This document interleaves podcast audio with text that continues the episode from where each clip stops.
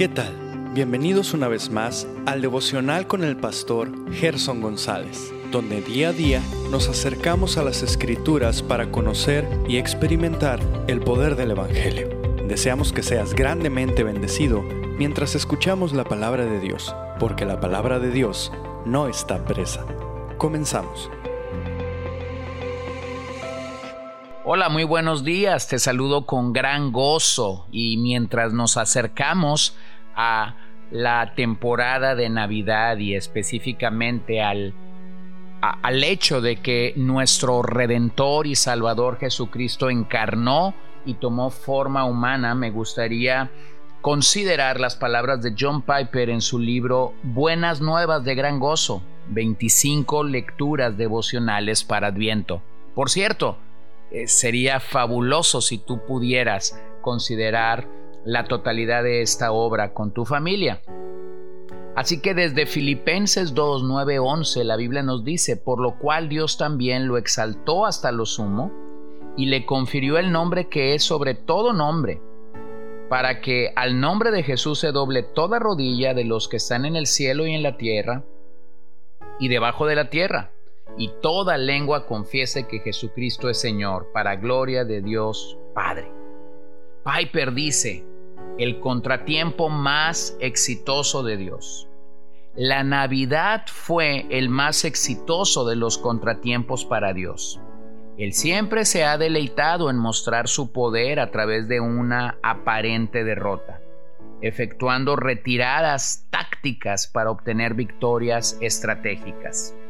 En el Antiguo Testamento, José, uno de los doce hijos de Jacob, recibió un sueño. En él la promesa de gloria y poder. Pero para alcanzar esa victoria tendría que volverse esclavo en Egipto.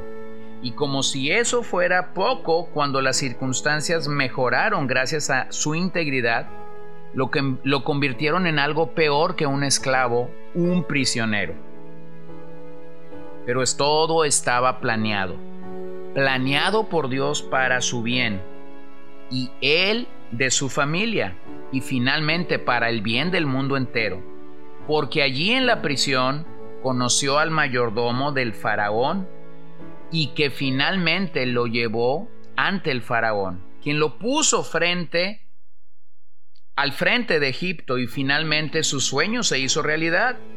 Sus hermanos se inclinaron ante él y lo salvó de morir de hambre. Qué camino tan improbable hacia la gloria. Pero así son los caminos de Dios, incluso para su Hijo. Él se despojó a sí mismo, él tomó la forma de un esclavo. Peor aún que un esclavo, un prisionero y fue ejecutado. Pero al igual que José, conservó su integridad, por lo cual Dios también lo exaltó hasta lo sumo y le confirió un nombre, que es sobre todo nombre, para que al nombre de Jesús se doble toda rodilla.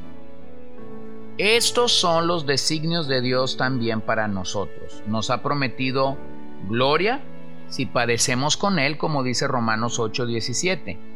El camino hacia arriba es hacia abajo. La ruta hacia adelante es hacia atrás. El camino de la victoria es a través de los contratiempos asignados divinamente. Estos siempre parecerán y se sentirán como fracasos. No obstante, si hay algo que José y Jesús pueden enseñarnos en esta Navidad, es que Dios lo cambió en bien, según Génesis 50:20. Oh santos, ya valor mostrad las nubes no temáis, llenas están de gran bondad y bendiciones dan. Así que yo creo que hay mucho que tú y yo pudiéramos aprender de esta realidad y te animo a hacerlo durante esta temporada.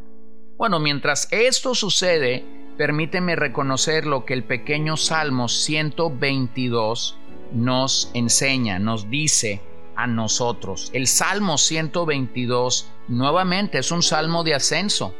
Recordemos que estos se encuentran entre el 120 y el 134.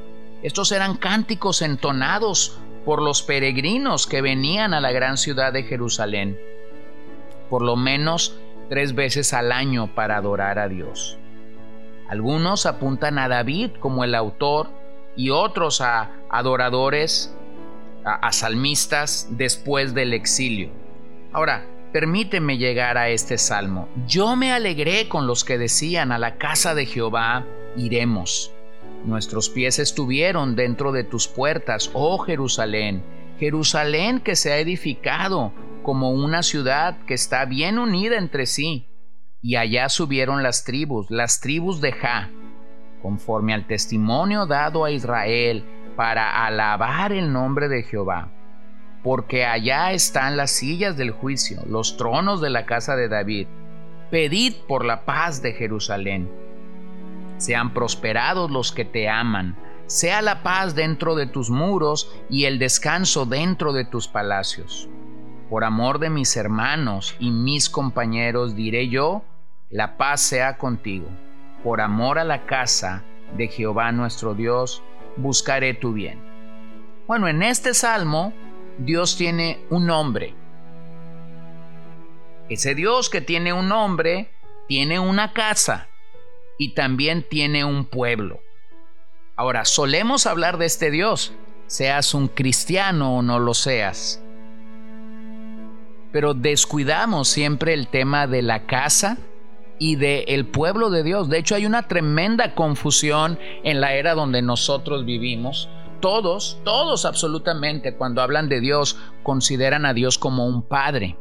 Pero Juan 1.12 no dice eso. Juan 1.12 dice que a los que le recibieron les dio el derecho, u otras versiones dicen, les dio la potestad de ser hechos o de ser llamados hijos, hijos de Dios. Por lo tanto, el Salmo nos hace pensar en esta necesidad que todo ser humano tiene de reconocer al Dios de la Biblia, que ese Dios de la Biblia se haya revelado a nosotros, pero a la vez la identidad que una casa y un pueblo nos da. Ese es el cuadro hermoso de la paz que experimentamos los que hemos conocido al Señor, los que hemos sido redimidos por causa del Señor. Ese es el cuidado que Dios tuvo por Jerusalén como el centro de la adoración israelita y a la par el mismo cuidado que sigue teniendo de los suyos el día de hoy. Bueno, permíteme hacer un par de preguntas simplemente para abrir el panorama del Salmo. Este Salmo sigue siendo un salmo de los peregrinos que van rumbo a Jerusalén a adorar al Señor. Y debemos preguntarnos, ¿qué es lo que ellos admiraban? Bueno, el verso 3 nos lo dice, admiraban Jerusalén, que se había levantado, se había erguido como una ciudad que estaba bien unida entre sí. Ellos admiraban la unidad de las tribus conforme al testimonio que se les había dado a Israel. Ellos admiraban que las personas subieran a Israel para alabar al Señor y de acuerdo al, verso 5, que hubiese sillas del juicio, los tronos de la casa de David. Admiraban el reino que Dios había establecido en esta ciudad de Jerusalén. Y luego del verso 6 al 9 entendemos qué pedían los peregrinos de Dios en su oración por Jerusalén ellos literalmente pedían la paz. La paz de Jerusalén, la ciudad. Y después dice, sean prosperados los que te aman. Sea la paz dentro de tus muros y el descanso dentro de tus palacios. Así que el salmo se puede dividir de manera sencilla en dos partes. Primero, el gozo por adorar a Dios del verso 1 al 5 y después la oración por Jerusalén del verso 6 al 9. Así que concentrémonos en los primeros versos y veamos el gozo por adorar a Dios. Cuando David llegó a ser rey sobre todo Israel, estableció una capital. Esta capital fue la ciudad de Jerusalén. Tras derrotar a los jebuseos, quienes moraban allí, Él llevó a morar el arca del pacto y el tabernáculo a esta ciudad. Fue en ese momento que el tabernáculo se, se, convertiría en la casa de Jehová, o había sido ya la casa de Jehová para la nación de Israel, puesto que no se ha construido un edificio ah, firme, un edificio que no sea movible, pero por fin el arca había encontrado ya un lugar fijo. La belleza de la ciudad, más que sus edificios, era lo que había acontecido allí. Jerusalén llegó a ser importante por el hecho de que Dios era adorado allí según su voluntad. Y la monarquía davídica, a la que Dios mismo había elegido a cabo de sus juicios. Cuando piensas en ello, la teología de Sión tiene varios componentes básicos en Jerusalén. Podemos admirar sus construcciones porque tienen un fundamento sólido. La ciudad tiene aspectos espirituales que allí convergen en la adoración de la nación. De la nación. A la par, Jerusalén era un centro de justicia donde un rey gobernaba. Ahora, hay que entender que en esa teocracia que Dios estaba desarrollando entre la nación de Israel, todo parece indicar que la nación y la iglesia son una sola entidad. Así que Jerusalén significa ciudad de paz. Irónicamente, esta ciudad de paz ha librado batallas increíbles a lo, a lo largo de la historia. No era una ciudad grande, pero todo estaba bien concentrado. Bueno, ese deseo de ser una ciudad de paz se vio cumplida temporalmente en el reinado de Salomón, pero proféticamente sucederá cuando el príncipe de paz fuera a aparecer y fuese a reinar permanentemente.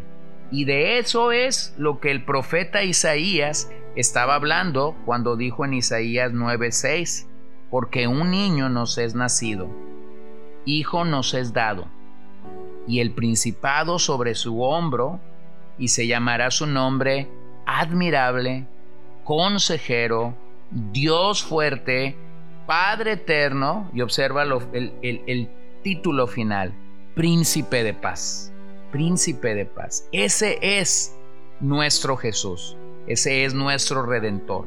Así que yo te animo que mientras estamos aquí meditando en el Salmo 122, nosotros podamos realmente reconocer que Cristo ha venido en carne, que el príncipe de paz se ha levantado para ser declarado realmente nuestra autoridad mayor por siempre y para siempre. Amén. ¿Has creído tú ya en este Cristo? Si tu respuesta es no, entonces nuevamente aquí está una invitación en el poder y en el amor de Jesucristo para que lo reconozcas con todo tu corazón. Oremos. Gracias Dios por esta mañana en la que nos permites meditar en lo que tú haces, en, lo que en, la que nos permites meditar en tu obra de gracia sobre nuestras vidas, pero principalmente en tu obra de salvación. Te alabamos porque eres admirable, consejero, Dios fuerte, Padre eterno y porque eres príncipe de paz. Que este mensaje del profeta Isaías sea una realidad para cada uno de mis oyentes en esta mañana. En tu nombre oramos. Amén. Gracias por acompañarnos el día de hoy. No olvides compartir este devocional con todos tus conocidos y recuerda que puedes seguirnos en Podbean, Spotify y Facebook como CCBN Los Mochis para que puedas escuchar todos los mensajes, los devocionales y también seguir nuestras transmisiones en vivo. Esperamos que nos acompañes el día de mañana. Que el Señor te bendiga.